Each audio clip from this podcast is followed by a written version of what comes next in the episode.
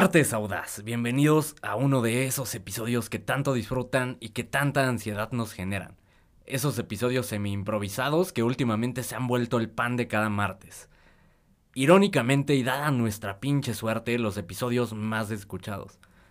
Mi nombre es Alan y hoy fungiré como Dungeon Master, el señor de la mazmorra. A mi derecha, un espadachín con una condición física cuestionable. El paladín de la audacia y de sus corazones. Autodenominado claramente Pablo Audaz. ¡A huevo! A mi izquierda, el mago capaz de desaparecer litros y litros de cualquier sustancia etílica en una sentada. Pepe Audaz. Juntos somos la audacia del cine. Bienvenidos.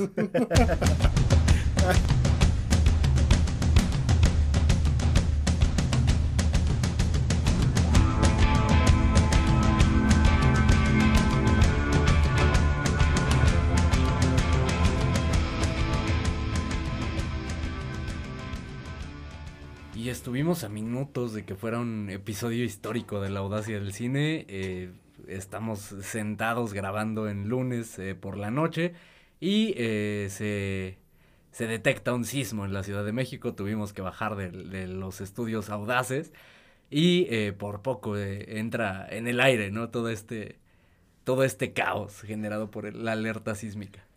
Sí, que ya es bien sabido, ¿no? En Ciudad de México, cuando suena la alerta sísmica, todo el mundo a correr. Afortunadamente, creo que la, la, la gente. Afortunadamente afortunada. estábamos vestidos todavía.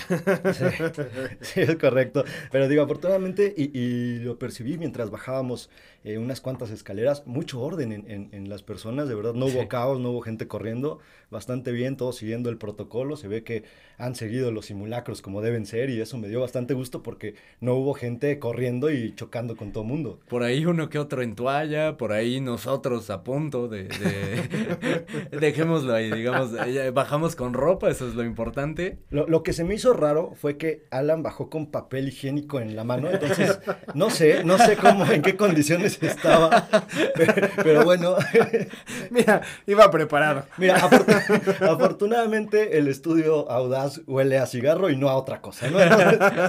Quiero pensar que todo bien. Es correcto, todo en orden. Y, y- y por el caos de, de esta alerta sísmica, eh, también un poco lo oxidado que estoy de no hacer intros, me olvidé preguntarles cómo se encuentran el día de hoy, muchachos. ¿Cómo están? Sab- sabemos que, que te vale madres, ¿verdad? Pero bien, la verdad es que bien por, por el tema que vamos a hablar. Un poco molesto con la tema, producción. güey? No, precisamente. Güey, va- vamos a abordar una película que debo decir, estoy molesto con la producción porque en un castigo me mandaron a mí a ver esa película y eh, se los voy a recordar en, en mi, en mi quincena. Pero bueno, ya, ya, ya hablaremos más de esta ¿Cuál película. castigo, güey? Nadie le Eh, dijo. le dijo, de hecho ni estaba en el plan, güey. Pero, o sea, está de proactivo viendo sus películas. Vamos a dejarlo que hable un poco de esta madre. Este, yo contento, la verdad, un poquito asustado, no sé si por, por el sismo o asustado porque eres el señor mazmorra y la verdad sonó bastante creepy eso. Me dio un poco de miedo. Güey, hice mi, mi investigación correspondiente mientras pensaba qué intro eh, hacer y, y me encontré como con este, desconozco completamente el juego de, de calabozos y dragones, pero me encontré esta descripción, güey, en la que te explican como los personajes Sí, claro. y, y cómo se lleva a cabo el juego. Claramente porque lo preparé al cuarto para la hora, pues, eh, no me dio tiempo de investigar mucho, güey. Pero por ahí decía del Dungeon Master, que es como el que lleva el, el- el juego, y aparte decía en español, el señor de la mazmorra. no sé si un me- poquito no, feo, sé, ¿no? no sé si fue mi algoritmo de, de Google jugándome chueco, güey, y llevándome a, Sí, a- a lugares que normalmente frecuento, ¿no? Ahora ya no te veré igual, te, te veré todo el tiempo como señor mazmorra. El señor de la mazmorra. güey. Además va en línea con las luces rojas que, que puso Alan Unos en pinches el estudio. neones que se sacó no sé de dónde, güey. No sé qué lugares estés visitando, ¿Qué, pero... qué haces con ese látigo, Alan? ¿Qué, qué son esas cadenas y por qué vienes de látex? Pero eh, avancemos co- con, con este tema que, que justo lo mencionábamos. Nadie te pidió que vieras esa película, pero eh, tu proactividad eh, se fue más allá. Me intriga lo que va a decir Pablo, porque la realidad es que he escuchado buenas críticas a la película. Está bien calificada, eh, creo que le está yendo bien en cuanto a la crítica. tanto especializada como la audiencia en general. Sí, taquilla sí le está yendo bastante mal, está muy, muy castigada. Pero ya vamos a ver qué nos dice Pablo. Es Eh, que fue un pésimo momento, güey. Te estrenas después de John Wick. Sí, no, Sí, man. justo. Terrible momento para estrenarte, ¿no? No sé, la verdad es que a lo mejor eso se puede ver reflejado en taquilla, pero ay, no lo sé, güey. Y digo, creo que puede ser un buen experimento para que la banda vea esta película y me miente la madre si estoy errado, porque podría ser que, que me estoy convirtiendo en el Christoph de, de, de la audacia. Ya. Maldita sea, se convirtió en lo que juró Sí, destruir. carajo. lle- Lleva toda la temporada diciendo que Christoph es un mal, es un cáncer del cine y se está convirtiendo en el pequeño Cristóforo. ¡Comunidad! Pero, a ver, vamos paso a paso. Cuéntanos un poquito qué es lo que viste en Prim- esa película. primero, ¿qué película es? Porque estamos hablando como si la audacia hubiera ido con... eh, la Armada No, Audaz ya, hubiera ya ido lo dijiste todo, señor Mazmorra. es- se trata de... cuéntanos. Señor de la mazmorra. Suena más padre, señor Señor Mazmorra. El mazmorra. El Mazmorra. Pues ahí les va. Precisamente como, como bien mencionaba Alan en su intro, la, la producción, aunque no quería eh, eh, invitar a Alan y a Pepe, me, me indicaron que tenía sí o sí que ir a ver eh, eh, Dungeons and Dragons. Ay, bueno, ¿qué, qué les puedo decir de esta película? Es una película que, que, pues obviamente está basada en el juego de mesa que está protagonizada por Chris- Fíjense, tiene, tenía buen cast. La película trae buen cast. Eh, debatible, güey. Dijo la mamá de Chris Pine. Va- va- vamos, vamos a ver, vamos a ver el cast. Ah, ahí A ver, El cast. Protagoniza Chris Pine. Está Sofía Lillis, que es la niña que vimos en, en It. Michelle Rodríguez. Y Justice Smith, que bueno, él está como empezando su carrera. Hizo el- esta película de Detective Pokémon, de, de- Detective Pikachu. Ajá. ¿no? Esa. Ah, con Omar Chaparro. Ajá, exacto. Ah, O sea, entonces ya sí trae buen cast, güey. Ya O podemos- no, codea con Omar no, Chaparro. Ya con los grandes. Oye, Imagínense, ya, o sea, ya ahí ya te habla de un cast Sí, poderoso. claro. Ah, y además también sale Hugh Grant, se me olvidó Hugh Grant. Lo que queda. Ah, de Hugh todo Grant. se olvidó Hugh Grant. al Hollywood se. Hugh Grant. Y por eso participa en este tipo de películas, ¿no? Entonces, Que por ahí ahorita que mencionan Hugh Grant, él tenía una declaración un tanto controversial para otras personas divertida, porque claramente Lo de ya... Elizabeth Hurley. No, no, no, ya está Ah, llegando a esa edad en donde, este, donde ya se le perdonan ciertas cosas, ¿no? Entonces él declaraba como buen señor que, este, pues ya no le gustaba la forma de cómo se filmaban ahora las películas, porque ya no se podía ligar con tus co- coprotagonistas, Ay, ¿en ¿no? serio? Sí, No ya no podías ligar, ya no podías echar desmadre, ahora todo el mundo estaba en el teléfono. Ya no puedes acosar. Ya no puedes acosar gente. ¿Dónde está Harvey Weinstein cuando se le necesita? ¿no? Entonces mencionaba justo eso y a muchas personas se les hizo como pues, de mal gusto hasta cierto punto. Otros dijeron, ya es señor, güey. O sea, y está- es Hugh Grant, Hugh güey. Grant, O sea, o sea. nu- nunca se le ha conocido por ser el cabrón con más clase de- del, del medio, ¿no? Y sí se le ha conocido como el güey que todo le perdona, ¿no? Por ahí ha tenido Sí. controversias bastante fuertes y no ha pasado nada. la diferencia es que ahora ya, ya es un señor de edad y ya es algo que se ve como de, ay, pobrecito. Ya, ya puede decir, soy anciano, puedo hacer lo que quiera y decir lo que quiera. Ok, está bien. Pues bueno, ¿de qué va esta película? Y aquí va, va, creo, el primer fallo de la película. El argumento es, pues, casi nulo. Es, es pues, básicamente la, la- la aventura de, de Chris Pine tratando de, pues, de recuperar a su hija de, de uno de sus antiguos colaboradores. La película, hablando en aspectos técnicos, es muy mala. Eh, los efectos son muy pobres. Eh, la película en sí, pues, no tiene pies ni cabeza en argumento. La fotografía es muy simple. El sonido, pues, está bien X. La neta es que es una película que en aspectos técnicos es pobre.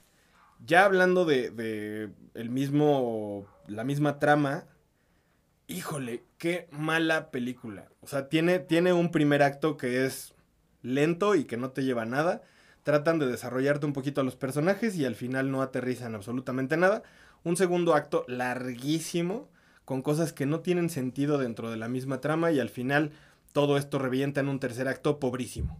O sea, al final el- el- la, la pelea con el antagonista de la película es, un, es una pelea que, o sea, tú lo, o sea, no tiene sentido, no ves como riesgo para los protagonistas.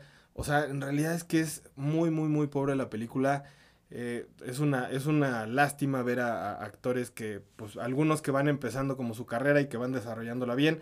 como el caso de, de esta niña que sale en, en It, eh, Sofía Lillis, por ejemplo, o Justice Smith, que es este niño que salió en, en Detective Pikachu, que podrían haber explotado como mejor su carrera y hacen este tipo de, de, de, proyectos que, digo, no es la primera vez que sacan una película de Dungeons and Dragons y todas las que han sacado son malísimas.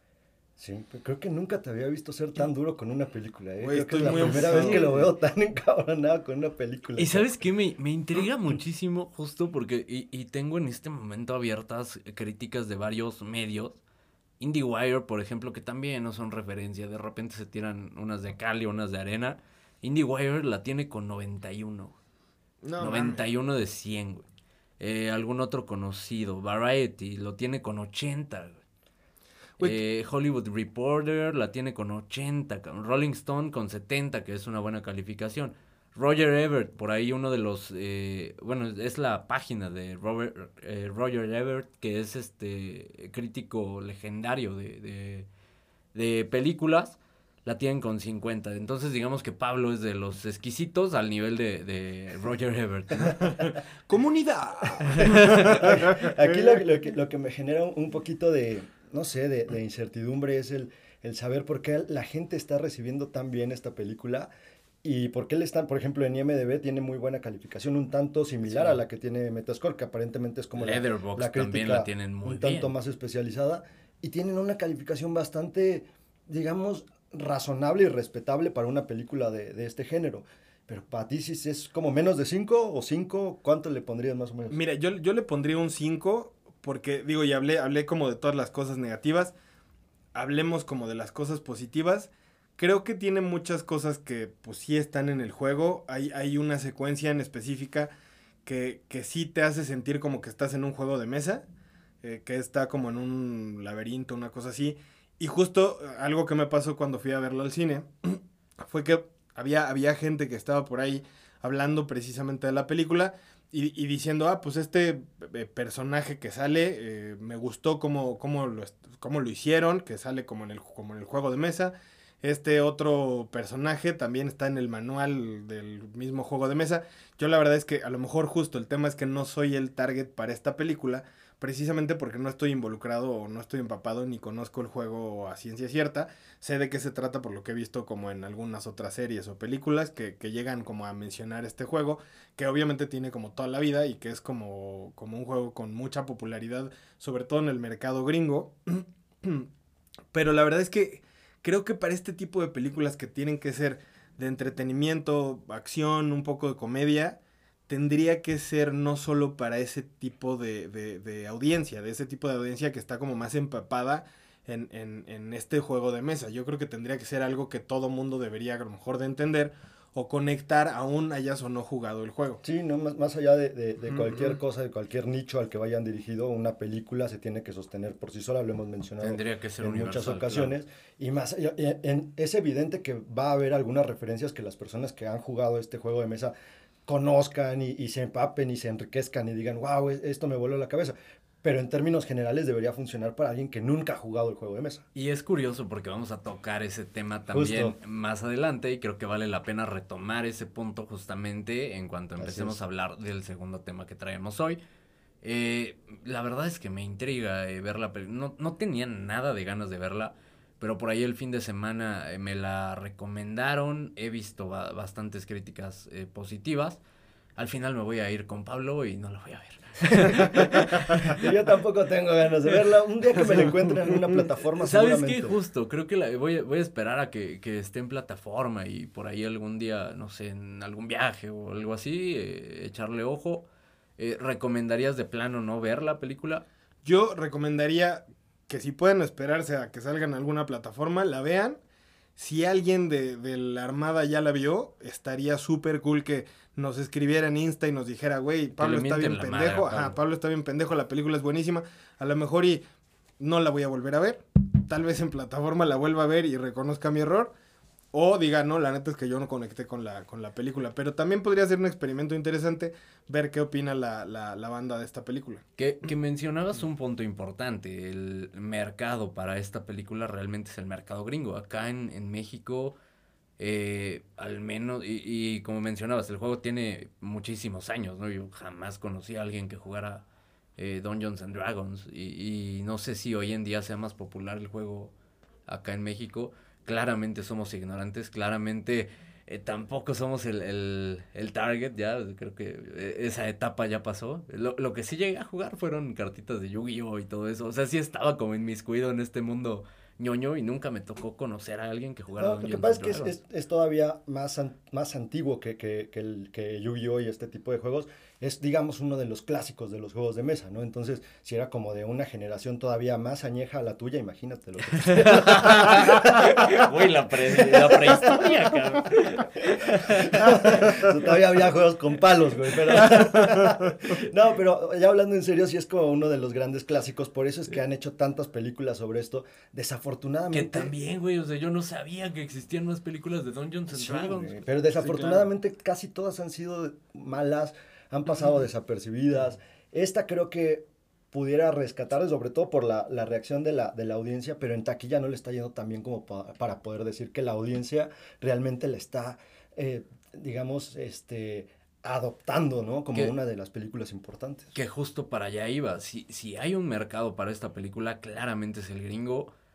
Es lo que yo creo, de, desde mi desconocimiento total, creo que fuera de Estados Unidos difícilmente va a recaudar mucha lana, ¿no? Sí, y que, y que justo no les, no les está yendo nada bien. A lo mejor si hicieron una película de serpientes y escaleras, a lo mejor y, y, y pegaría. De la mejor. lotería, güey. Ya, güey. Ah, ya El salió borracho. La lotería del crimen, ya tuvimos lotería, güey.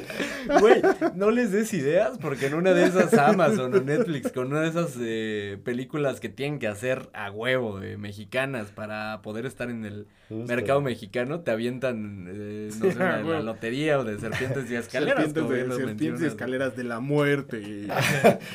Ahora mira, también... Con la dinastía de Herbés protagonizando. Uy, cállate, güey, eso sí lo quiero ver. Ahora, también vienen, hay algunos elementos que hacen que tu película esté destinada hasta cierto punto al fracaso, ¿no? En este caso es el cast que para Pablo es riquísimo, para mí es un cast muy pobre, porque Chris Pine viene a la baja, ya hace cuánto que no tiene un protagónico. Güey, ¿cuándo Hugh Grant se arrastra, güey, o sea, Chris Pine, realmente hagamos memoria, puede ser efecto Mandela, pero realmente cuando tuvo una película que digas, wow, Chris Pine, qué gran actor, cabrón. Funcionaba para este tipo de, de géneros. En Star Trek Mm. lo hacía bien, en la primera de Wonder Woman, este gran la primera y la segunda lo Sí, mata. a eso vengo, güey. Ven- Viene a la baja el cabrón, o sea, pero tuvo sus momentos, ¿no? En Star Trek, te digo, tuvo incluso una saga, güey. O sea, ya para que tengas al menos tres películas que les vaya relativamente bien, pues quiere decir que al menos tu, tu protagonista supo sostenerlo un poco. Puede Hasta ser. ahí tampoco es una cosa del otro mundo. Pero ahorita lo agarras ya mermado, güey. Ya, o sea, ser. físicamente ya no se ve como el Chris Pine de Star Trek. Sí. Hugh Michelle- Grant, que te digo, güey, lo, lo, lo ves en, en las alfombras rojas y con, a- apenas si camina, güey. O sea, no lo digo en mala onda, lo digo también. La vejez, pues, pues, es normal, güey. Pero el cabrón ya no está para estas películas de género de Ya no está para el mundo, cabrón. Si sale a decir esa declaración que. O sea, imagínate, ya está en, en otro pedo este cabrón. Michelle Rodríguez, ¿hace cuánto que no la vemos en algo importante? Eh, pues realmente, y a eso iba, Michelle Rodríguez nunca ha sostenido una película No, por su cuenta. Ha sido un buen complemento y, y generalmente Michelle Rodríguez, haciendo de Michelle Rodríguez, eh, pues se sostiene con, eh, con un elenco eh, que, que la apoye, ¿no? Acá realmente esa era su función y, y, pues sí, no había como... El otro güey, su, su mayor aporte al cine. Y- Ahí te van a cancelar muchas señoras, güey. Ya- ya Y está- sí nos escuchan muchas señoras, mi mamá, tu mamá, mi mamá. Yo estoy hablando de Detective Pikachu. No, ya empieza a, a alucinar tú también, güey. Yo con Bridgerton no me meto porque también tiene Ahí sus episodios coquetos. Yo, yo también soy una señora, entonces no me puedo meter con esa. Pero Detective Pikachu, o sea, ¿de qué me estás hablando, güey? No mames. Entonces, ahí te dice, ¿quién sostiene esta madre? Si a eso le sumas algo que mencionó Pablo, que los efectos son chafones, después de ver John Wick con unos efectos, deja todos los efectos, las secuencias están impresionantes, ves esta madre, dices, "Uy, mejor me meto a ver John Wick otra vez, cabrón. Que sabes Sí. que yo, yo, por mi parte, sin haberla visto, creo que sí le daría el beneficio de la duda. Una, porque sí hicimos de Pablo tremendo mamador. y, y dos, por todas las. Me, me llama la atención por todas las críticas positivas que está teniendo. eh, por ahí, por Eh, y, generalmente la crítica especializada es dura con estas eh, películas. Acá pues, realmente la están levantando y, y por ahí también eh, la recomendación que me hacen, yo le daría el beneficio de la duda. sí, tampoco. En plataforma. En plataforma. tampoco voy a ir al cine a, verla porque... porque no, porque sí, me, sí le pesa mi bolsillo. Aparte, o sea, es un, un, buen rato que te vas a pasar en el cine, la lana. No, no, no, mejor en plataforma la ves cómodo y sí estaría bien darle el beneficio de la porque también siento que Pablo se está yendo muy, muy duro con esta película. Mira, mi, mi, mi teoría es que la película costó 150 millones más o menos. 50 para la película y 100 para pagarle a todas las plataformas para que digan que es buena la película. también puede ser, güey, también puede ser. Puede ser, puede ir por ahí. Pero retomemos el, el tema que mencionaban hace rato, eh, películas basadas en una fuente original eh, en este caso no es una película, es una serie que ya mencionamos brevemente y que hoy vamos a abordar un poco más a fondo, no porque no tengamos contenido ni, ni nada de eso, sino porque vale la pena hablar de esta serie. Como siempre, llegando tarde al mame, eh, vamos a hablar de The Last of Us, una vez que ya todos se olvidaron de, de ella. Pero ¿sabes qué? Justo lo pensaba y, y pensaba mencionar este comentario, justamente que siempre llegamos tarde al tren del mame sí en las series, pero muchas veces llegamos muchísimo antes al tren. De... Nunca llegamos a tiempo, nunca llegamos en el justo O llegamos muchísimo antes o llegamos eh, tardísimo, ¿no? Eso que mencionas de muchísimo antes, ¿sabes qué es lo que más así odio, pero rudísimo? O sea, yo entiendo que, a ver, un episodio de un podcast es algo que medio consumes cuando lavas los trastes o lo que tú quieras, porque igual ni atención pones. Pero muchas de las películas de las que hemos hablado mucho tiempo con, anterioridad de, su estreno. Y después cuando sale el estreno de la película y se empieza a hacer un mame increíble y que gente me pregunte, ¿y no van a hablar de esta película? y digo, ah, me partes la mano. Sí, güey. Te voy a matar. Sí, güey, sí. me pasa todo el tiempo. Sí, sí pasa, sí pasa. A principio me enojaba mucho y ahora les digo, sí, este, después va a salir un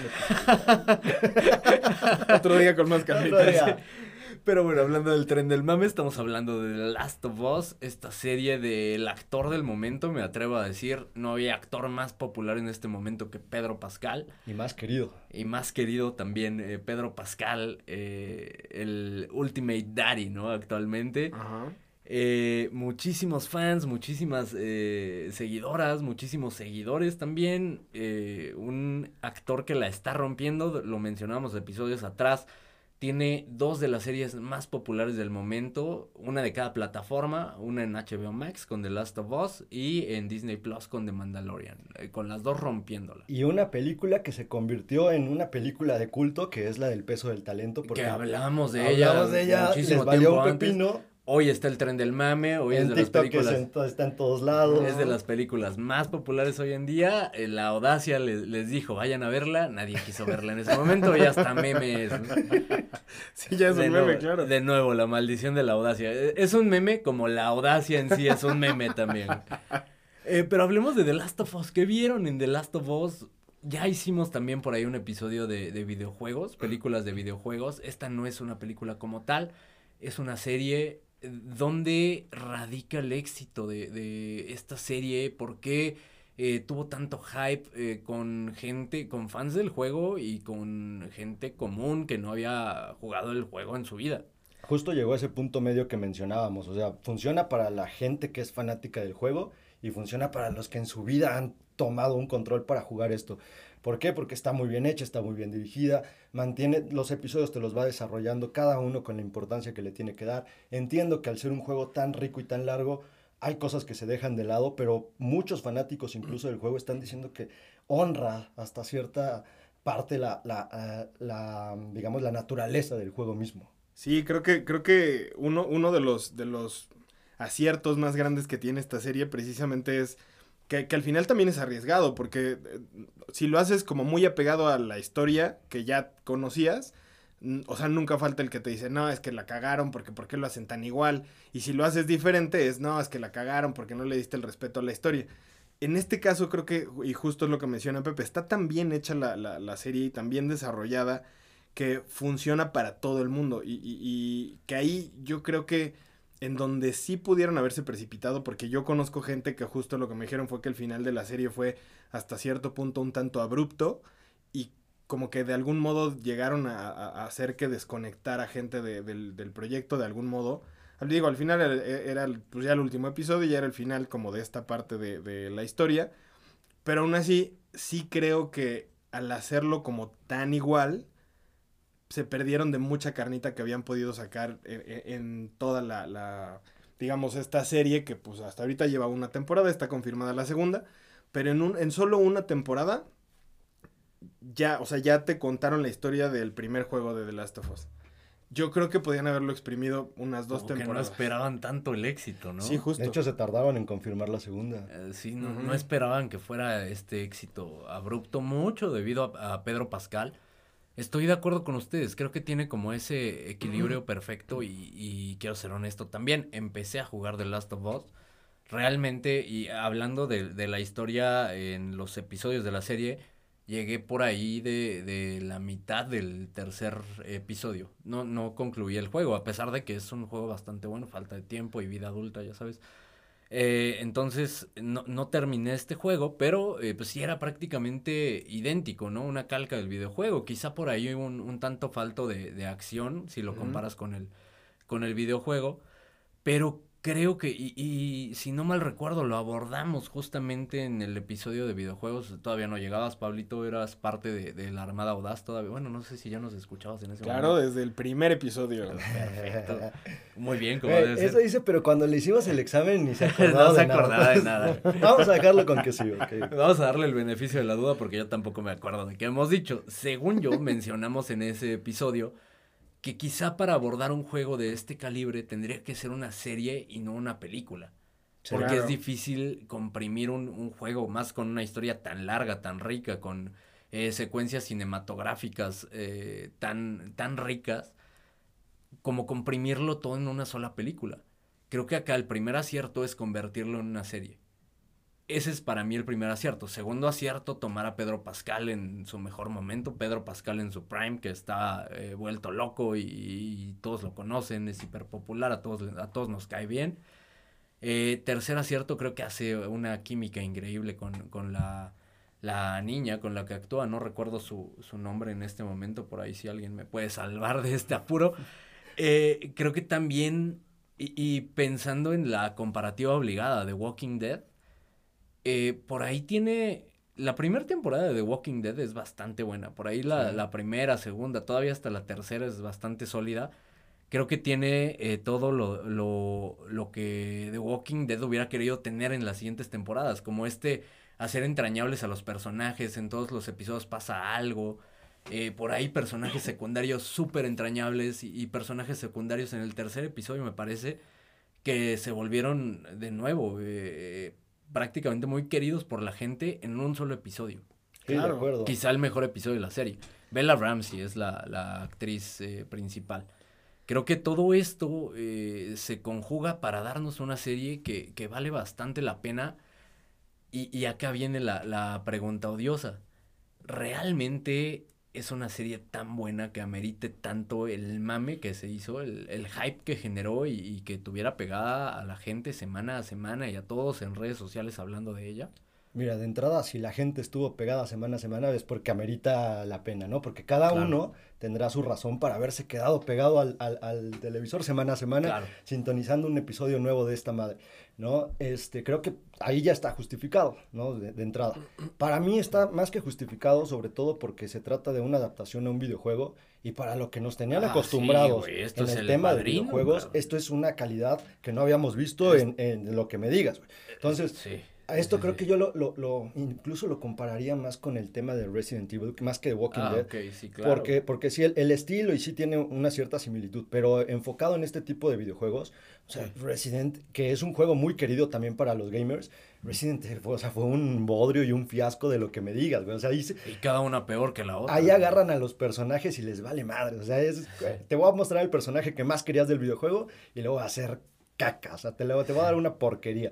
Creo que ese es uno de los grandes este, elementos por los cuales la gente dijo, ¿qué estoy viendo? Sobre todo si ya le pegaste a un nicho gamer sí. que no estaba acostumbrado a ver este tipo de productos, porque decían, ya sé que la película va a ser sí. una chingadera, ya sé que a lo mejor la serie puede ser mala, pero en este caso pues te entregan una calidad creo que sobresaliente al, al resto de sus predecesoras. Ahora, los, los detalles también como el tema de la música, en donde este compositor Gustavo Santaolalla con, junto con Ah, Pepe sí. Audaz hacen esta obra maravillosa de intro. Entonces, te habla de, de, de verdad lo que logran con esta, en esta No, serie. no era mentira lo que decían, güey, de los litros y litros de sustancias etílicas. Creo que hoy trae por lo menos unos 6 litros. Jodido.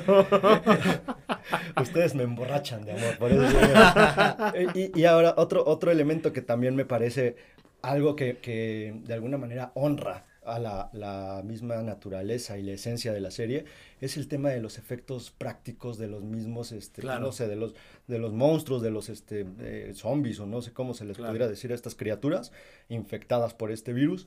Creo que esta, esta forma de, de crearte esas criaturas te da justo la pauta del amor que le tienen al proyecto. O sea, no, no nada más es entregarte a Pedro Pascal corriendo a través de un bosque, es de verdad darte un trasfondo, una historia que creas en las criaturas que estás viendo. También me, me, me gusta que no, y hablaba de The Walking Dead como una de las comparativas obligadas. The Walking Dead, gran parte de, de las 152 temporadas que nos entregaron, se basaban en prometerte algo más. En- Realmente era relleno, todos los episodios tenían tres episodios buenos por temporada. El inicio de temporada, el final de media temporada y el final de temporada. Tres episodios buenos por temporada. Temporadas de 18 episodios, 18, 20 episodios Sí, todavía. sí. Entonces, si era una, una locura. Acá, eh, The Last of Us lo mencionaba, en cada, cada uno de los episodios pasa algo y no depende de, de prometerte algo más. Que supongo que es mucho por el basarse en una historia tan, tan interesante como es la, el videojuego, ¿no? Y que, y que justo aquí dijeron algo, algo bastante importante. Eh, parte de la serie es, y, y- que, es esta parte de hacer entrañable a los protagonistas o a los, a los personajes que están dentro de la historia. Es que los interprete Pedro Pascal, claro. Justo a eso voy.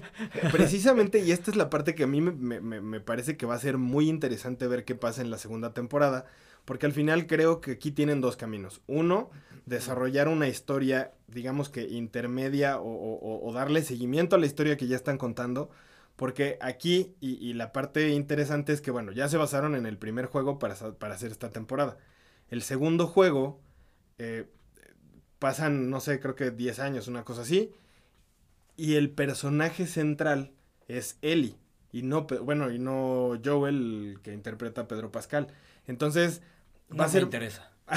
precisamente. Ese- esa es la parte la parte que va a estar muy muy curiosa de ver. Si realmente es Pedro Pascal el que está cargando el proyecto o si el mismo proyecto se va a, a- a sostener solito en una historia en la que el personaje central ya no sea Pedro Pascal. Creo que el proyecto no está listo para llegar a eso. Si van a llegar, evidentemente en algún punto van a tener que hacerlo, o al menos lo van a intentar, pero en este momento no Que- están listos. Que güey, porque- ¿sabes qué? Bella Ramsey tiene una personalidad tremenda. Ya la habíamos visto en Game of Thrones. De hecho, es la, la niña esta poderosísima, La del ¿no? norte. Claro. Ajá. Eh, y tiene una personalidad tremenda. Yo creo que sí podría sostener la, la historia por su cuenta. Pero sí, ¿cómo te bajas de Pedro Pascal en este momento? Y en todos los sentidos, ¿no? Tomando en cuenta que ya, a ver, la segunda temporada va a salir sí o sí Pedro Pascal, de ahí creo que van a desarrollar un poquito más de la relación entre Pedro y, y- entre Joel y, y- y Ellie.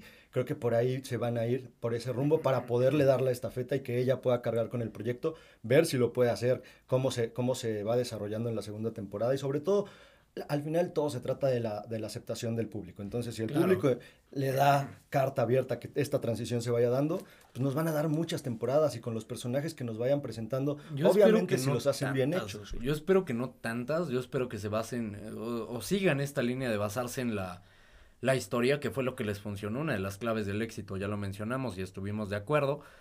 Creo que otro punto central acá, y hablábamos de la, la química de los personajes, por ahí al final de temporada nos deja como este dilema moral bien interesante, lo que me lleva a reflexionar sobre el tema central de la, de la serie realmente el tema central de la serie, y lo mencionaba, quizá un tanto falto de acción, ¿no? Como una de las cosas negativas.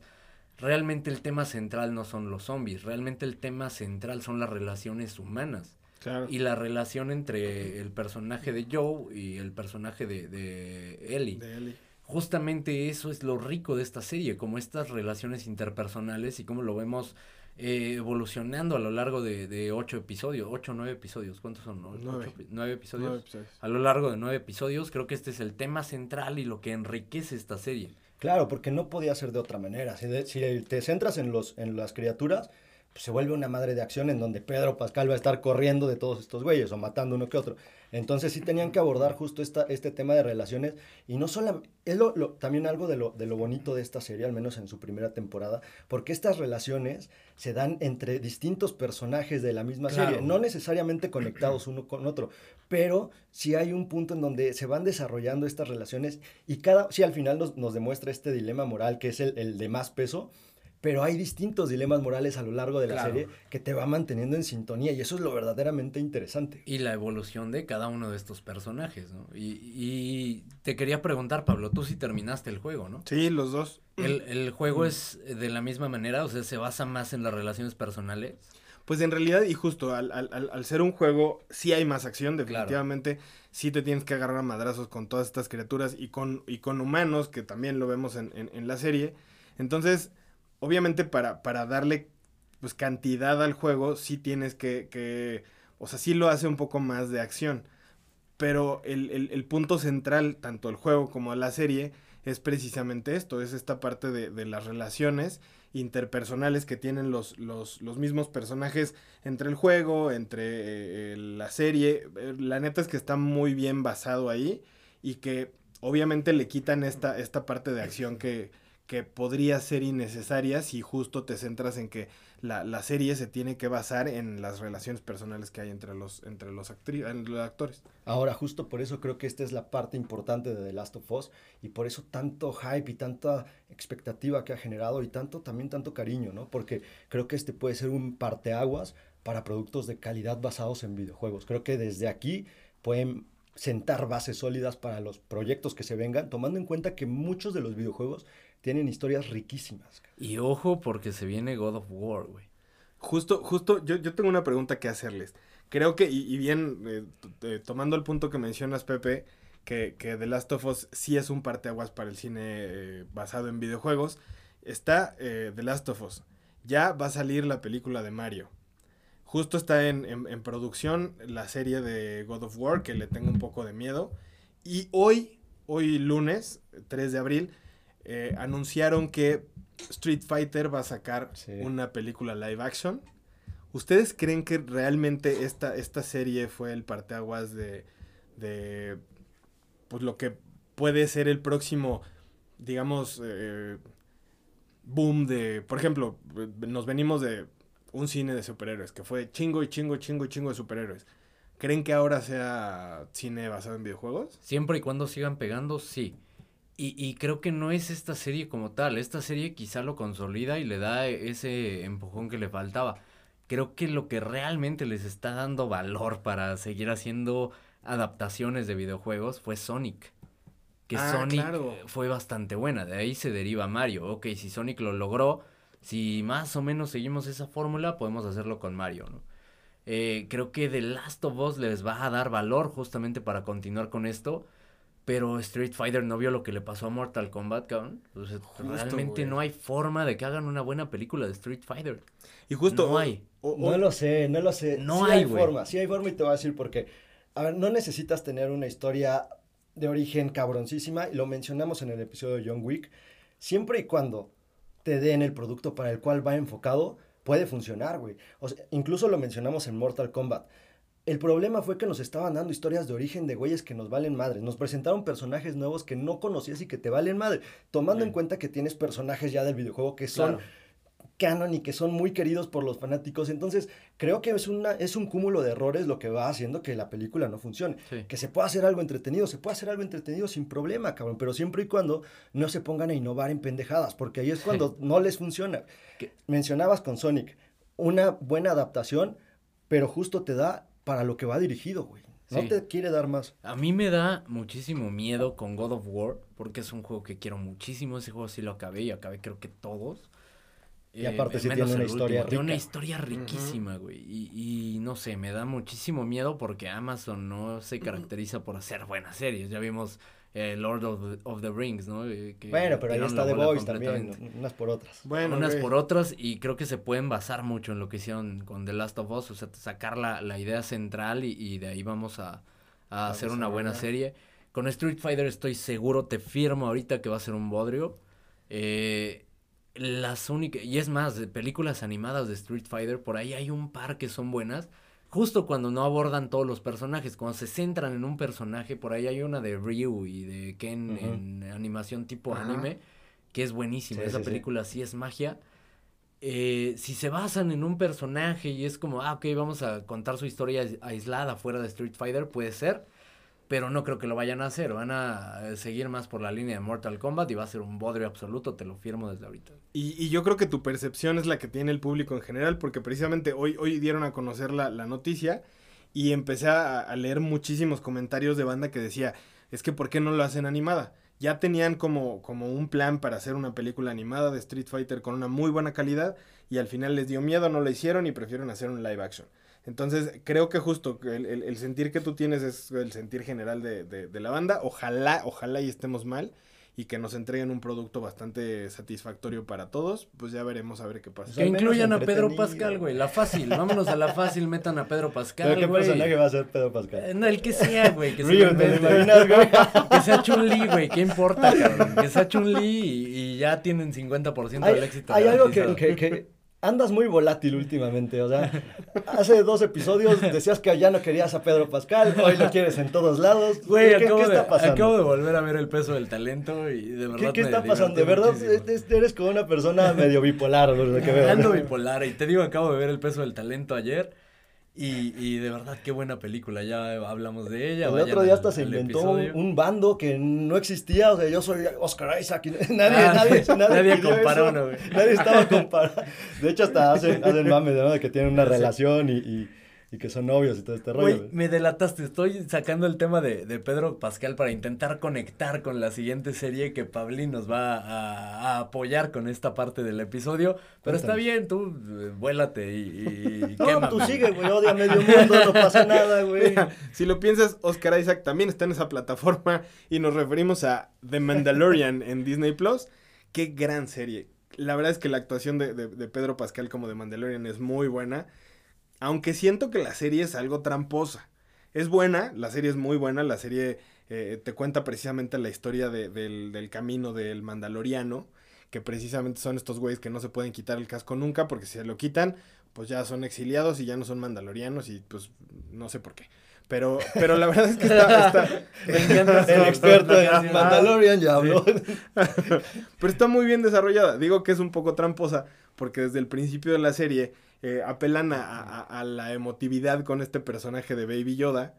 eh, que la neta es que, pues sí, o sea, sí es, sí es un personaje que lo ves y es, no mames, está bien bonito. Y cuánta mercado, mercadotecnia se ha hecho a- eh, eh, alrededor de este Baby Yoda. Que de entrada ni es Baby Yoda, güey. Es, Es Grogu, Yodita. güey. Es Grogu, güey. Ah, que, el- Y que el se- nombre... se, nota el conocimiento, ¿no? De, de nuestro experto, güey. Güey, es que justo lo que no quería hacer era spoilear a la banda que no la ha visto y que la va a empezar a ver y que cuando la empieza a ver a huevo es Baby Yoda. Ya después, ahí por ahí del cuarto quinto episodio de la primera temporada te revelan que se llama Grogu, pero ya los spoileaste, yo nada más quiero decir eso, Sí, producción, cabrón, edítalo. todos saben que- Está en todos lados, güey. Pero bueno, digo, la neta es que sentí que esta última temporada empezó flojona. Debo decir que llevo dos episodios de la última temporada. Siento por ahí que un poco están como tratando de exprimir lo que puedan de este personaje que fue un boom eh, desde la primera temporada. Aún así, la serie está muy bien desarrollada. O sea, sí es una, sí es una serie que su función es entretener y lo hacen bastante bien. Eh, en efectos, obviamente, es, es muy buena. En, en- obviamente en actuaciones también, en sonido es bellísima. Creo que la verdad la serie es muy sólida y tiene a Pedro Pascal. Entonces ya con eso es garantía. Pedro Pascal y Yodita, ya Y que- Yodita. Pero, güey, eh, un. eh, creo que le, le resta puntos que no se quite el casco, ¿no? Es Pedro Pascal, pero con casco, güey. Justo, o sea, al final sí, sí, pero eso, eso, eso también te dice mucho de cómo la banda aprecia a Pedro Pascal, porque aún sin, sin quitarse el casco, la banda dice, no mames, es que es Pedro Pascal. O sea, tengo sí, que ver esa Que en serie". una Pero de esas mira- podría ser cualquier persona y Pedro Pascal nada Claro. más doblando. Pe- pero güey. mira, si hay una serie, un proyecto, película, donde no pueda ver la carita de Pedro Pascal, no estoy interesado. no estoy interesado en Momento muy erótico, show. Ahora, fíjate, de Mandalorian he escuchado cosas muy buenas de esta serie y sobre todo de los fanáticos de Star Wars y mencionan que es una serie que de verdad hace justicia a este personaje y bla, bla, bla. Pero hay algo que para mí ha- le ha hecho muchísimo daño y sobre todo ha derrumbado un poco lo que ve- veníamos viendo en, en el cine de superhéroes. Porque muchas de las películas que se hacen actualmente del tema de superhéroes han copiado la forma en cómo se, se ha filmado de Mandalorian en, en esta cuestión que entran en, ya no es pantalla verde, Ah, entran claro. en una cabina con videos de lo que está sucediendo y así es como actúan. El problema cuál es, si no pules muy bien estos videos, empiezas a ver cromos como los que vimos en Ant-Man, como los que vimos en Claro. Thor, y empiezas a ver una, una debacle en cuanto a los, a los efectos visuales, que es algo de- del punto fuerte de estas madres. Buen punto. Sí, tienes un punto eh, bien importante ahí. No se lo voy a perdonar. Maldito Y por eso no la voy no a ver. la voy a ver. Porque no sale la carita de Pedro Que, que justo para allá iba. eh, realmente es una. Y, y sí he escuchado muchísimas cosas positivas de The Mandalorian. Pero es una serie que una persona que no es tan fan de Star Wars va a disfrutar. Yo creo que sí, precisamente porque no se centran en esta parte de los Jedi y en la historia que ya nos contaron de Star Wars para desarrollar la historia. Al final estás hablando de un, un mercenario que tiene como misión llevar a este, a, a- a Grogu ante los Sith, A Baby Yoda, dice. La el Baby tío. Yoda. Ay, ahorita. a Yodita, y este, y ahí, bueno, de, de ahí se va desarrollando esta historia que obviamente pues empieza a cobrar un rumbo totalmente diferente, pero no sé, digamos que no se, no se fueron por la fácil y dijeron, ah, vamos a meter ahí un, un, un Jedi, que sí, definitivamente hay Jedis, pero no es el, el peso central de la historia. Eso yo creo que es lo que ah, lo, lo ha hecho muy bien, que no se basan en, en, en la historia que ya hay detrás. Que no es como, ah, pues es como el crossover de lo que pasa entre la película 2 y la 3 de Star Wars. Y no, o sea, es una historia completamente diferente. Y que si tú no has visto ninguna película de Star Wars y te vale madre ver alguna película de Star Wars, igual esta serie la vas a disfrutar porque no tiene nada que ver. Te- por ahí va a aparecer algún Jedi y, y- enriquece lo que te están contando, pero no es el centro de- de la, de la serie. Entonces creo que lo hacen bastante bien y lo desarrollan muy bien en la serie. Hace poquito escuchaba, ahorita que decían Baby Yoda, escuchaba una entrevista con, con Pedro Pascal y él menciona que le sigue diciendo Baby Yoda. Baby Yoda. No se acostumbra al nombre de esta chingadera, entonces Baby Yoda para los cuates. Está bien. Baby Yoda será. Y hablemos, ya para cerrar el episodio de la última serie que traemos el día de hoy, una, una serie que consideramos que eh, se debe ver. Una, porque toda la gente está hablando de ella, sobre todo en Estados Unidos. Creo que acá no ha terminado de, de ser tan popular. En redes sociales sí he visto mucho, mucho hype por la última temporada, ya temporada final. Eh, pero es una serie que, que sobresale en cuanto a calidad se refiere. Estoy hablando de Succession, una serie que pueden encontrar en HBO Max. De hecho, ya está en su última temporada. Están perfectamente a tiempo para subirse al tren de, de Succession y, terminar de verla con, con todo, sin spoilers de, de la última temporada. Creo que es de las series, o si no la, la serie eh, vigente mejor hecha. Sí, totalmente de acuerdo. Qué gran serie, qué gran argumento, qué bien desarrollada está la maldita serie. Real vale mucho la pena, sí échenle un ojo, porque es una maldita joya de, de las series actualmente. Sí, de acuerdo. Un poquito de, de contexto para la, para la Armada, para los pocos que no hayan empezado con esta serie.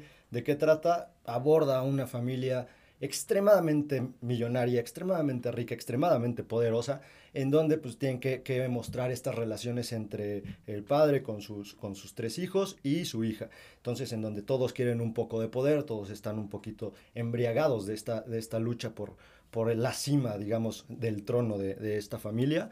Eh, un padre un poco mermado físicamente, pero que siempre está tratando de demostrar el por qué es el, el, rey de este imperio, ¿no? Entonces, darle una lección a sus hijos de entrada. Por ahí mencionaba el actor que, que interpreta a Logan, que, que lo, lo, comparaban mucho con este cuadro de, de, Saturno comiéndose a sus hijos, ¿no? Por esta, sí. esta forma en cómo él trata de darles lecciones, un tanto poco ortodoxas o tal vez subidas de tono en algunos momentos. No sé si lecciones, güey, sería la palabra. Pues en, teoría sí, ¿no? Pero, pero bueno, el chiste es que... ya me imagino a Pepe con sus hijos, güey. ¡Híncate, perro! Hoy vas a comer ahí tirado. No, pero digo, esto lo mencionaba el actor, o sea, no yo, Me mencionaba el actor que lo comparaban justo con esta pintura de Saturno comiéndose a, a sus hijos, justo por el tono en el cual él aparentemente darles una lección que sí, que, que después se tornaba un tanto turbia y oscura en cuanto a las, las relaciones que se iban dando. Y es que, ¿sabes qué? Yo creo que hay algo, algo que es como importante de mencionar es que justo, obviamente la, la, la serie se centra en esta parte de, de que es, es, un güey que tiene un imperio multimillonario y a quién le va a dejar este imperio, ¿no? De, de, dentro de toda su familia. Y que al final, creo que algo que desarrolla muy bien la serie es que en algunos episodios puedes llegar a ponerte en los zapatos de, de, de Logan y decir, güey, es que a quién se lo dejarías tú, o sea, a quién realmente le dejarías este imperio millonario cuando estás viendo y te están presentando eh, todo, o sea, digamos, el, el, el argumento o el, o el, trasfondo de todos los personajes y que todos están, pero sí para el perro en, en, ciertas cosas. Es que, ¿sabes que Justo eso es lo interesante de la serie y, y lo he mencionado hasta el cansancio. Creo que en cuanto a series, películas, las que más valen la pena y las que más valor tienen en cuanto a guion se refiere es cuando los personajes son grises. Acá todos son grises y más tirándole a negros, ¿no? Y realmente no hay buenos acá. Normalmente digo no hay buenos, no hay malos. Acá sí hay un chingo de malos, ninguno bueno. Personas podridas, personas horribles, personas ambiciosas, personas enfermas de poder. Eh, que pelean por un trono prácticamente de, de una familia hipermillonaria eh, y voy a tratar de venderles un poco más esta serie. ¿Quién es el productor ejecutivo de esta serie? Es nada más y nada menos que Adam McKay, que es un, un hombre que ha centrado su carrera en criticar como estos eh, núcleos de poder. Eh, ¿Quién es Adam McKay? Para los que no, ubican el nombre, es el, director de The Big Short, es el director de Don't Look Up, esta película terrible que nadie debería ver jamás, pero que a mucha gente eh, le gustó, ¿no? Eh, también director de Vice, director de, de, y de hecho inició haciendo comedias, Step Brothers, por ahí Anchorman. Él es el productor ejecutivo y de hecho dirige el episodio piloto. Y si ves muchísimo la mano de, de Adam McKay en cuanto a, a cómo se crea esta serie. Ves su sello en cuanto a dirección, ves su sello incluso en cuanto a manejo de cámaras, e incluso ves eh, también guiños de su humor. No se diga la historia, ¿no? Esta crítica al capitalismo y esta crítica a estas eh, familias, ¿no? Hipermillonarias que por ahí tiene eh, varias analogías o varias, eh, varias eh, parodias de, de, familias hiperpoderosas de, de, Estados Unidos, sobre todo. Sí, es que justo creo que ahí es un tema muy importante en este tipo de, de temas que abordan este, este, esta problemática o, digamos, no, no, quisiera verlo tanto como una crítica porque creo que también se, va como por un humor bastante, bastante ácido. pero bastante interesante. Y justo porque tiene que hablar del tema este, de dinero, ¿no? El tema económico que, que lo mencionabas en Big Short, lo aborda una vez más con un humor bastante negro, bastante, digamos, astuto, perspicaz, puntual. Y, y me recuerda también a películas como El Lobo de Wall Street en donde el guion es lo que sostiene en gran parte este, este, este, tipo de tópicos, porque de lo contrario, si nada más te empiezan a hablar de, de cuestiones monetarias, pues güey, ya te dormiste, cabrón. Corre el riesgo de convertirse en Billions, que Billions empieza muy bien y tiene este argumento súper sólido, pero después se vuelan la barda y, decae la calidad de la serie. Acá no, acá con cada episodio se va poniendo mejor la serie. Y, y sí, y, y, muy a lo Big Short, y por eso mencionaba a Adam McKay porque tiene mucho su estilo en The Big Short hay eh, temas que no terminas de aterrizar, ¿no? En cuanto a economía, quizá te quedan, eh, no sé, te quedan eh, incomprensibles, ¿no? Para, para cierta audiencia, yo incluido en el momento en el que la vi, pero aún así me parece muy disfrutable. Creo que Succession tiene un poco de eso, hay cosas que no terminas de entender. sobre todo conceptos económicos que, que por ahí te pierdes un poco, pero de todos modos, el ritmo de la serie es tan bueno y, el guion es tan interesante que la serie te atrapa y, por momentos es hilarante, de verdad. Muy sutil el humor, eh, muy, muy ácido, no tan en tu cara como Don't Look Up, eh, pero muy bien aterrizado. Claro, justo creo que, creo que el- la idea en general es, es esta parte de aterrizar bien el proyecto. Y hay un dato curioso muy cagado de esta serie y que te habla un poco más de- del compromiso que tienen con la misma serie. Eh, contrataron, la producción contrató a un consultor, a un asesor de ricos. O sea, está cagado porque, porque obviamente todos los, los, los actores, pues digo, no, me, me imagino que no les ha de faltar el dinero, ¿no? Pero contrataron, o sea, para, para realmente representar a, a gente con toda la lana del mundo, contrataron a un consultor para ricos, precisamente para enseñarles a los, a los actores. A ser rico. Ajá, ¿cómo, cómo es que vive realmente un rico. Y entonces, por ejemplo, hay muchas escenas o hay muchas secuencias donde se tienen que bajar de un helicóptero, por ejemplo. Y entonces los actores, eh, cuando se bajaban del helicóptero, se agachaban de más para que no les dieran la madre la- la- las hélices de- de- del helicóptero.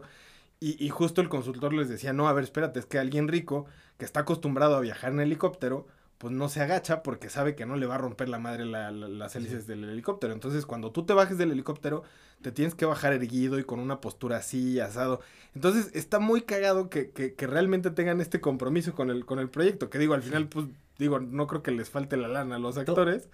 Y aún así, contratan a alguien para que les diga cómo ser un rico. Ju- Justo de este tema de, de educación, ¿no? Y este Sí. tema de, de- de cómo comportarse ante ciertos aspectos. Hay unos detalles muy ricos en, en esta serie que justo ahorita de lo que mencionabas, seguramente tiene que ver con este consultor, pero por ejemplo, eh, el, el reloj que, que usa este Logan o el que, el que usa, el que usan sus hijos y cada uno va acorde no. a su personalidad y que, o sea, y te hablo de Sí. pinches relojes que cuestan 51 mil dólares, ¿no? O sea, el- No el- está, no, sí, güey, estaba viendo un- unos estudios que Ah, han sí. hecho estudios y, y nada más para analizar eso. Y sí, o sea, hay relojes que cuestan 51 mil dólares, otros más, o sea, Sí. igual es un chingo, no, no mames. Pero, pero justo esta parte de la educación que les fueron dando los mismos actores para que tuvieran el porte de una persona sumamente adinerada, pero desde la cuna, cabrón. El Claro. compromiso con tal de ridiculizar a la clase hiperalta de ese 1% de, de la riqueza mundial, con tal de, de- de, eh, verlos en ridículo y verlos en decadencia. ¿Qué es lo interesante y que, que fue de las cosas que me atrapaban? Era como, normalmente para, para que te atrape un proyecto necesitas, y lo mencionábamos, ejemplo de Last of Us, empatizas con, con Pedro Pascal, eh, como Joe. Acá es imposible empatizar con alguno, imposible empatizar con alguno. Quizá por ahí momentos, pues, eh, como llegar a medio empatizar. Luego te acuerdas que son personas horribles, pero aún así la serie te atrapó. Sí, y quieres seguirlos viendo, justo porque es como esta decadencia de esta gente y este verlos hacer el ridículo y este, este humor, este ver, eh, sobre todo un par de personajes, eh, seguro saben a quién me refiero, este par de personajes que son estúpidos los dos y, que quieren pertenecer con toda su alma a esta familia hiperpoderosa, pero realmente no son parte de esta familia. Eh, no sé, o sea, eh, esa parte me intriga, cómo no, no puedes empatizar con ninguno, pero eh, al final terminas enganchadísimo con la Yo, serie. yo creo que, que justo es, lo, lo mencionabas hace un momento, personas malas, pero creo que con esbozos de bondad. Y esas son los, las partes en Sí. donde te hacen empatizar con, con ciertos personajes por momentos nada más, por ciertos Sí. lapsos, porque después te demuestran que son los hijos de la chingada. Sí. Entonces ahí creo que esa es la parte más, ah, pues, digamos, más divertida. Porque el personaje, a pesar de tener todos estos claroscuros, también en algún momento entiendes el por qué se hace, sea de esa manera. Porque hay personajes que ya están rotísimos, Ah, que ya difícilmente van a poder sobreponerse a las circunstancias que están Sí. viviendo. Y dices, "Puta, es que yo, a lo mejor si me hubiera pasado eso, Ah, claro, no mames, sería güey. igual, cabrón. O sea, porque realmente no nada más es decirte que son malas personas, sino te Sí. están dando un trasfondo de el porqué de la maldad de los actos de estos cabrones. ¿no? Y sin entrar al detalle, ¿no? De irse a flashbacks o no, mostrarte no, la infancia. por eso te digo la riqueza del guion, cabrón. Claro. Que, que eso de verdad en, en The Big Short, si tienen la oportunidad, vean esa película. Aborda la, la crisis del 2008 de las viviendas en Estados Unidos, en donde se hizo esta burbuja de, de viviendas y donde ya nadie tuvo dinero para pagar la, la deuda que tenían, ¿no? Porque le daban préstamos Sí. a cualquiera. Llegaba un indigente, quiere una casa, aquí está tu casa y a ver cómo la pagas, cabrón. Entonces, Imagínate abordar un tema así, tan crudo para los estadounidenses, porque ha sido una de sus últimas crisis enormes, y que te lo aborden de una manera tan divertida y con un humor tan dinámico, tan ácido, tan negro. Entonces acá te lo lleva todavía a un aspecto en donde te va desarrollando paso a paso a cada uno de los personajes. Unos van teniendo un pico eh, evolutivo muy grande, como el de Kieran Culkin, que no Ah, mames, la evolución que tiene ese personaje. O sea, empiezan poniéndotelo en un punto donde aparentemente es pasa desapercibido du- durante Sí. la serie y después se vuelve un pilar importantísimo dentro de la misma. Y, y que sigue siendo ridículo y sigue siendo absurdo su personaje, pero quizá él es el más entrañable de todos. Sí. Se va convirtiendo en el... en el- Es el más entrañable, ¿no? Y, y, y si lo ves desde afuera o lo ves en los primeros episodios, quizás es el personaje más retorcido de la serie. Claro. E- e- y logran esto, eh, hacer... Eh, Esta, esta transición Sí, ser claro, del, hacerlo. ajá, del más retorcido al más entrañable y es un bellísimo. que no ha dejado de ser retorcido, ujú. Entonces ahí la magia de, de, ay cabrón, pues los otros no eran tan normales, ¿no? Tal vez los otros son peores, güey. Sí, Güey, y que, y que estu- justo, justo está cabrón que, que te llevan a sentir a lo mejor en algún punto lástima por alguno de los personajes justo en esos momentos Sí. en los que los ves en su peor decadencia y es como de chale, pobre güey. Y luego te acuerdas y dices, no, pues tan pobre no. güey". Ajá, exacto, justo. Ya que lo ves con el reloj de 60 mil dólares. No, pues pobre, no, no Po- mames. pobre, pobre yo. Pobre yo, cabrón. ¿no? Sí, e- Ahora, eso- ahorita mencionabas a, a una pareja muy- también entrañable, ¿no? Dentro de sus mismos estándares. Y, y- uno de ellos es, es el actor que interpreta a- al señor Darcy, que algunas de, de las personas de la Armada Audaz ubicarán por esta este, película de Orgullo y Prejuicio, en donde fue sumamente querido. Aquí hace un personaje que es lo opuesto a lo que nos entregó ahí. Y justo con el, con el otro actor han generado una amistad tan, tan profunda que ya, ya trascendió eh, afuera de, de- la serie. Y de hecho, cuando tienen algunas entrevistas o alfombras rojas, están derrochando amor todo el tiempo. En los Emmys, el, el- a uno de los personajes le dijo. Yo voy a ser el primero que te abraces y pronuncien tu nombre, y después tu esposa. Y, y sí fue el primero, se la abalanzó cuando, cuando pronuncian su nombre, y fue el primero en abrazarlo, de verdad. Una, una historia bastante linda de esta amistad que se forjó a través de esta, de esta serie. Sí, y están muy a tiempo de subirse al tren de Succession. eh, como ya les mencioné, están en la última temporada. Van dos episodios de la, de la última temporada ya, temporada final, temporada 4. Es una serie cortita que te ves en, no sé, dos semanas, tal vez, tres semanas, porque Sí. te picas y, y la ves de corrido. En el caso de mi novia, una temporada por día. Perfecto, cuatro, cuatro días ya acabó, ¿no? Esta eh, llega justo para el tercer episodio, el estreno del tercer episodio. Si tienen oportunidad de verdad, véanla, sobre todo si disfrutaron algunos de los proyectos relacionados que acabamos de mencionar. Es una, una serie que van a disfrutar muchísimo, no, no tiene desperdicio de verdad, es una serie muy bien hecha, de lo mejor de los últimos años, me atrevo a decir la mejor serie vigente actualmente, se me hace que es el de lo más sólido que tenemos. Sí. Una serie importantísima. Y de verdad, o sea, to- todo lo que ha, ha englobado el, el- el tema de los personajes, el tema de los actores y actrices, incluso por ahí entrevistaban a, a la actriz que interpreta a Siobhan, que es la hija de, de Logan, este, este gran magnate, y, este, y justo ella decía que no tenía idea de que la serie estaba en su última temporada y estaba furiosa con la producción porque nadie le avisó, Claro. hasta que culmina y ya... ¿Cómo que la última? O sea, no, no, no jodan. ¿no? Por ahí también Logan y, y- y Kendall, que ya tras bambalinas se han estado peleando todo el tiempo. Ah, ¿en Logan, serio? Sí, Logan diciendo que el, el estilo de actuación de, de Kendall es, es horrible, que es mierda prácticamente. Porque Guau, es eso aparentemente. suma, ¿no? a Sí, la tensión la que tiene. Cada que vean episodios de esta última temporada, esa tensión probablemente es muy real.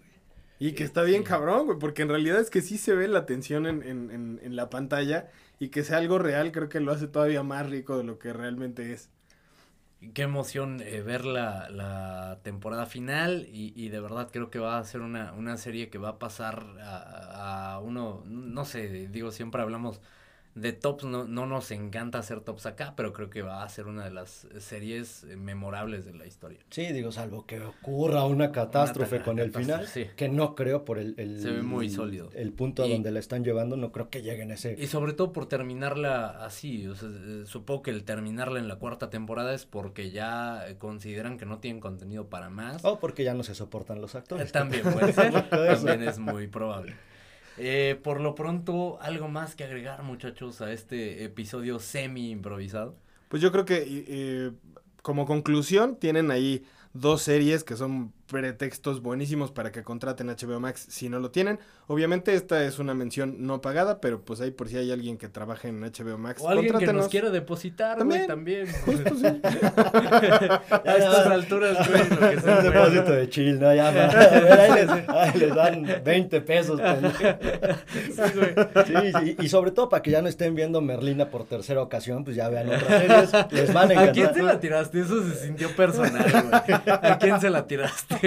No les voy a decir, porque si no, el armado das me mata. Pero, pero bueno, para que no hagan eso, para que vean otras, otras series que a lo mejor ya están viendo y, y cuéntenos si ya las están viendo, qué les están pareciendo. Tal vez nosotros nos estamos volando con el hype que tenemos, tal vez no son tan grandes como nosotros pensamos. Cuéntenos, Armada Audaz, si les han gustado, si no les han gustado, si a lo mejor nos quedamos un tanto cortos con, con la manera en cómo las abordamos el día de hoy. Siempre va a ser rico escuchar sus opiniones.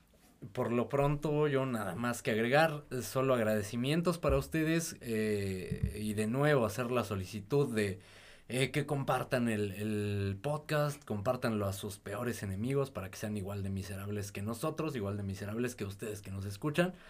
Eh, síganos en todas las redes sociales, en todas como arroba audacia del cine, por ahí califiquen también el, el podcast, eso nos ayuda bastante. Eh, muchas gracias a todos, muchas gracias a los que ya nos siguen, a los que nos van a seguir, bienvenidos sean a este barco, están a tiempo también. Todavía le cuelga bastante para que se, se haga un mame a, eh, a partir de la audacia del cine, entonces están perfectamente a tiempo. Yo creo que los siguientes 10 años, si se suben, van a agarrar el O sea, hype de la audacia del cine. Que aprovechen porque todavía contestamos mensajes. ¿eh? Entonces, Sí. aprovechenos. Todos y cada uno de los mensajes. Porque pronto ya no vamos a. Muchísimas gracias por acompañarnos un martes más. Hasta pronto.